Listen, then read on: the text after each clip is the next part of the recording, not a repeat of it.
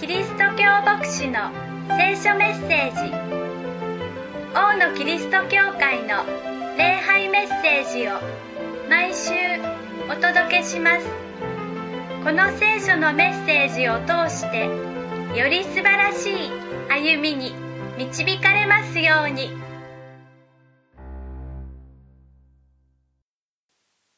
今日もご一緒に礼拝できることを嬉しく感謝しています。アドベントの一週目を迎えました。ろうそくに一本火が灯って、これから6日、13日、20日のクリスマス礼拝、そしてさらにはキャンドル礼拝へと向かっていきます。今年はおそらくいつもと違うクリスマスを皆さんも迎えることと思いますが、今年ならでは、このような状況ならでは、と救い主をお迎えする喜びを味わいたいと願っています。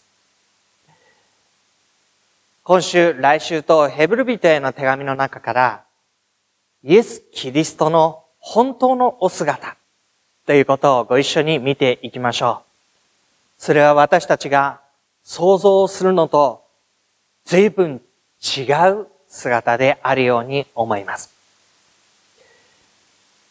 少し聖書の話題から離れますけれども、テレビゲームやそういったものの中で最終的に囚われになっている民を救い出す、そういうゲームを考えてみましょう。主人公が旅をしていきます。旅をする途中で様々な苦難困難を乗り越えていき、だんだんだんだんと力をつけていき、レベルアップしていきます。お金が貯まっていき、それでアイテムを買い、今までできなかったことができるようになり、そして心強い仲間を得て、最後、大きな難関、最後の相手のボスキャラに立ち向かうわけです。これを倒せば、そこに囚われていた民をみんな解放することができる。主人公であるそのゲームのキャラクターは、力いっぱいに様々なアイテムを駆使し、また仲間の助けを得ながら、最後のキャラクターを倒して、その敵を打ち破って、勝利をつかんで民を解放していくことになるでしょう。勝利と成功によって民を解放する。これが私たちの考える普通のことです。力ある指導者。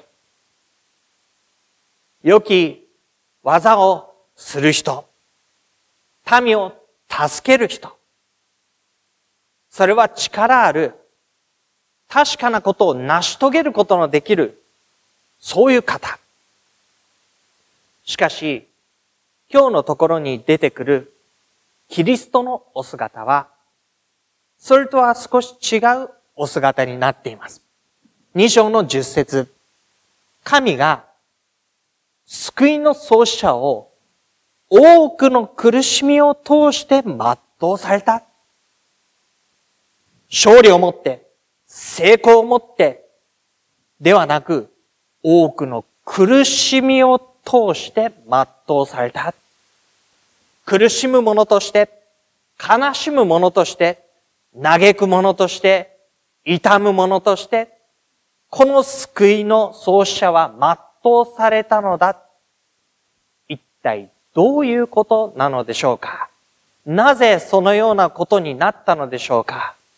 そしてそのことは、救われる私たちに何をもたらしていくことになるのでしょう？勝利と成功と喜びの中で成し遂げられていく救いと、苦しみのゆえに成し遂げられていく救いと、何が違うのでしょう？救いに預かる私たちを、どのように歩みが違えていくのでしょう？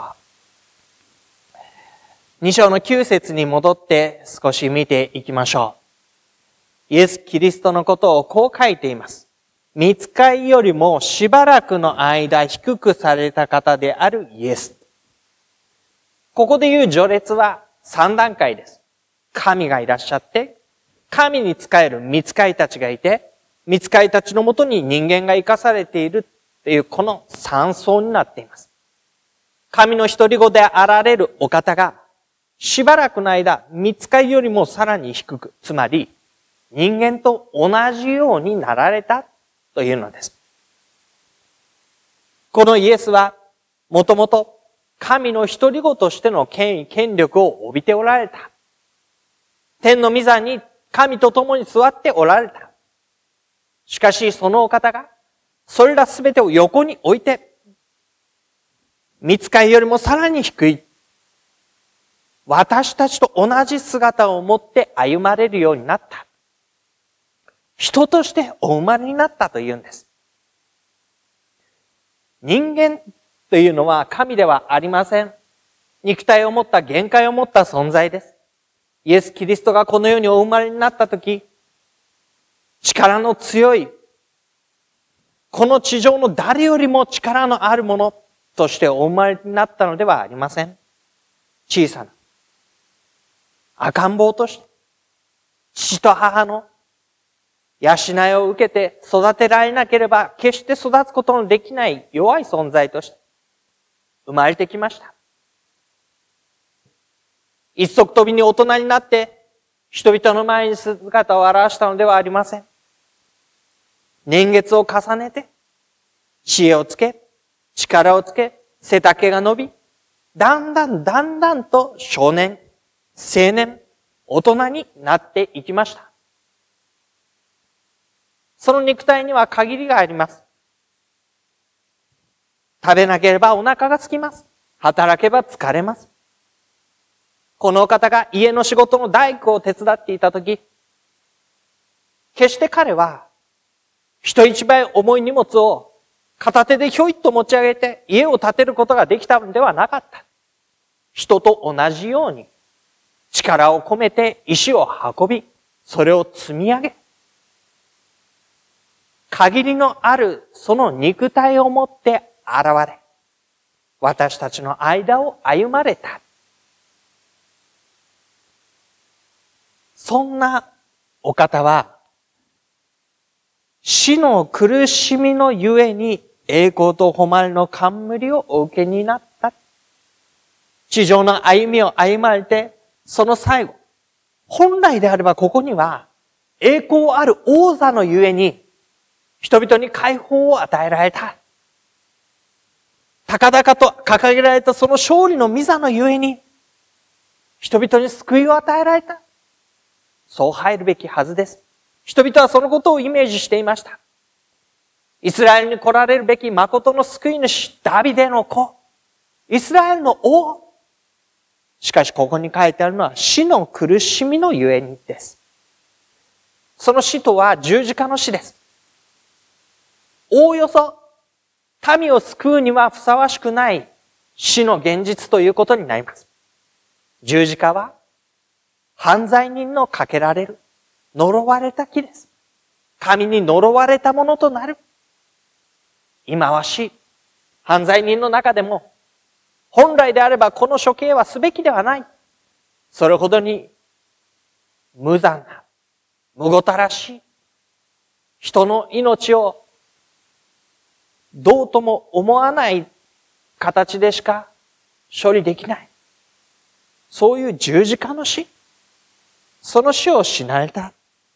イエス・キリスト。その死の苦しみのゆえに、この死は確かに忌まわしいものではありましたけれども、9節の続くところに、神の恵みによりすべての人のために味わわれたものだとも記されています。死というのは、本来人にとっては罪がもたらす、悪の力の支配が及ぼす、免れることのできない、恐怖と不安の中で迎えていくものです。ましてや、神に呪われた木にかけられる。神との断絶を味わう。人々のあざけりと嘲笑の声の中、本来はこんなはずではなかったのに、その十字架にかけられることを本来ならばこのキリストはどれほど嘆き、心を痛め、そのことを拒み、力を持ってそれを退け、それをもたらそうとする者たちを全部裁き滅ぼし、神の栄光の座に立って、この神を知らぬ者たち、そう言って彼らを滅びの中に投げ入れること。決してそれはできないことではありませんでした。しかしこのお方は、忌まわしい十字架の死を神の恵みにより、神が救いをもたらそうとするその愛のゆえに、すべての人のために、その時、神を知らない？自分が何をしているかわからない？神に背いて歩む者たちのためにすらさえ、ご自身の身を差し出されて十字架の死を死なれた。つまり、彼にとって死は恐怖、不安、罪の力、悪の支配の中で免れられないものを覆いかぶされるように死んでしまったのではなく、神の愛に従って、自ら差し出した命、自ら死ぬことを選び、自らの歩みを死に切った。その死のゆえに、神はこの方に多くの栄光の冠誉れをお与えになったというのです。栄光と誉れの冠。それは王座についてすべてのものをすべ収める、その栄光の誉れの冠です。なんと、十字架の死に、人々からあざけり、罵りの声の中、痛み、苦しみ、息を引き取っていったキリスト。人々からすべての者たちから見下されて、神から断絶されて、闇に捨て置かれたような処刑の死を遂げたお方が、しかし天において、神と共に治める栄光と誉れの冠をお受けになった。すべてのものの上に立ち、すべてのものを治めるものとして、このお方は天に上げられた。このことを通して神は私たちに何をなさっておられるのでしょうか神は救いの創始者を多くの苦しみを通して全うされた。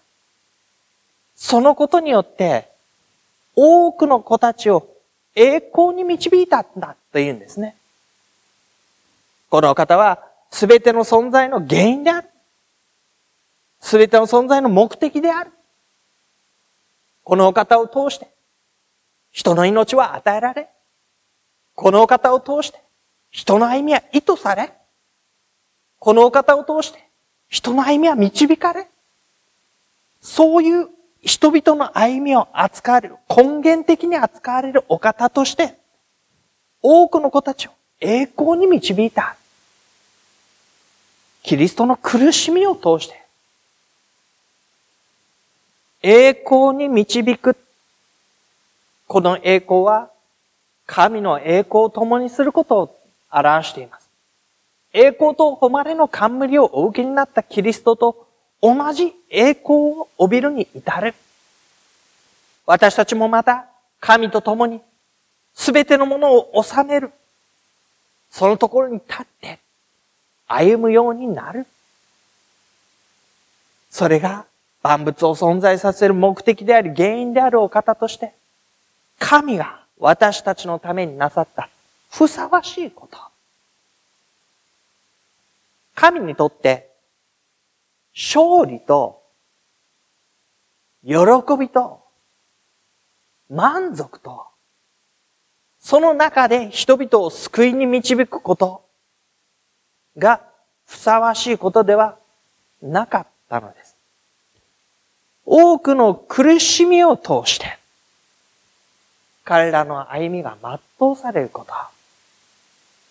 つまり、私たちの歩みは、愛と恵みのゆえに苦しみを引き受けていく歩みだということです。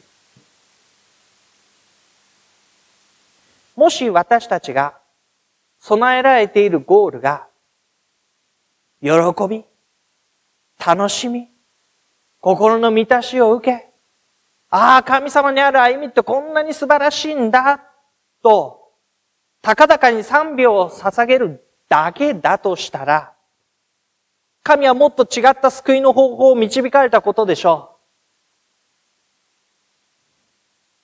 神の勝利を、全能の道からを人々に見せつけ、人々を滅ぼし、見合う者だけを救い上げ、私たちは神のもの喜ばしい、こんなに素晴らしい歩みをすることができる。他の者たちはそれに預かることができなかった。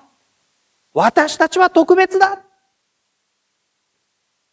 もしそれが私たちのゴールであれば、キリストは王座に疲れたはずです。国の王座に。そして周りを滅ぼし、ご自分の者たちだけを高く上げられる。でも、神は、すべての人のために、恵みのゆえに、値しない者たちをさえ救わんと、惜しみなく犠牲を払って、キリストの十字架、その十字架に従い行かれるキリスト、その苦しみを通して私たちの救いを全うしたんだというんです。それゆえに私たちは、神の栄光を共にする者へと招かれた。何も持っていない者が、値のない者が、資格のない者が、神と共に治めるように導かれた。招かれた。その歩みを通して私たちは、神と共に、神と同じように生かされる道へと招かれていくんです。与えられているものを通して、人々に与える愛です。時には人々のための苦しみをさえ引き受けて歩む歩みです。言われのない。できれば避けたい。どうしてこんな風に私が苦しむのかわからない。私が苦しんであの人がいい思いをする、それを私は本当に許すべきなのだろうか私たちは、自らの持っている歩みを差し出して、そのことによって良いものがもたらされることを願う歩みに導かれています。ただ私が喜び満足し、ああ、よかった神様にある歩みって素晴らしい。それだけじゃないって言うんです。それは出発点であって、その良いものを惜しみなくもたらしていく歩みです。その喜びを持って人に仕えていく歩みです。その与えられたものを通して人のために犠牲を払う歩みです。報われない歩みを引き受ける歩みです。そうして私たちは、キリストにある歩みを共に全うする、そこに導かれています。今週からアドベントが始まっています。アドベントには二つの意味があります。一つの意味は、クリスマスに向けて、二個イエス・キリストの誕生を祝う、その祝い喜ぶ日を心待ちにして、カレンダーを一つ一つめくりながら、その日を待ち望む。喜びの日を待ち望む。その意味合いが一つです。もう一つの意味合いは、もうすでに私たちのもとに来てくださったキリスト。そのお方にあって歩む私たち。その私たちが苦しみを引き受け、忍耐を持って忍び通して歩む。その歩みが本当の意味で報われる日。キリストが再び来られて、神の現実を完成されて、その時私たちの歩みは報われる。涙ながらに労した。理不尽な苦しみを味わった。この人のためにと犠牲を払った。この今の歩みでは報われないかもしれない。でもこのお方が来られる、再び来られるとき、神の現実がもう一度なるとき、ああ、確かに私の歩みを通して、神の御業がなった。その日が来ることを待ち望む。主を来たりません。あなたに会って歩む歩みが、あなたの御手によって完成されるその日を、主をどうぞもう一度、速やかに来たらせてください。クリスマスを待ち望みつつ、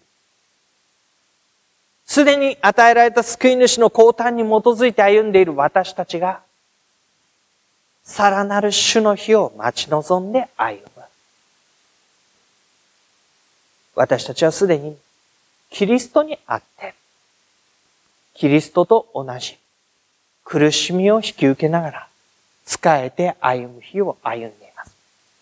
その苦しみが、悲しみが、痛みが、大きな労が、報われる日が来る。そのことの中に私たちの希望を見出し、確かに救い主をお送りになってくださった神が、もう一度再び、確かに救い主を完成のために送ってくださると、心待ちにしながら歩んで参りましょう。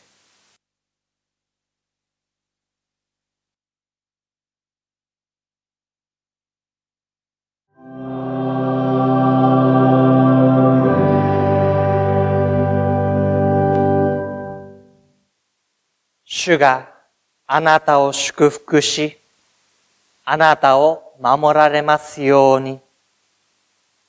主が御顔をあなたに照らし、あなたを恵まれますように。主が御顔をあなたに向け、あなたに平安を与えられますように。アーメン。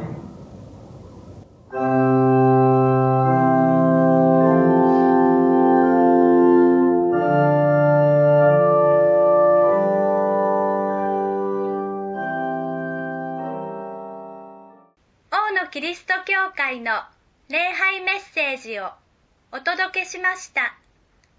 お聞きになってのご意見やご感想をお寄せください。メールアドレスはのぶアットマーク牧師ドット .jp nobu アットマーク bokushi ドット JP までお待ちしています。あなたの上に神様の豊かな祝福がありますように。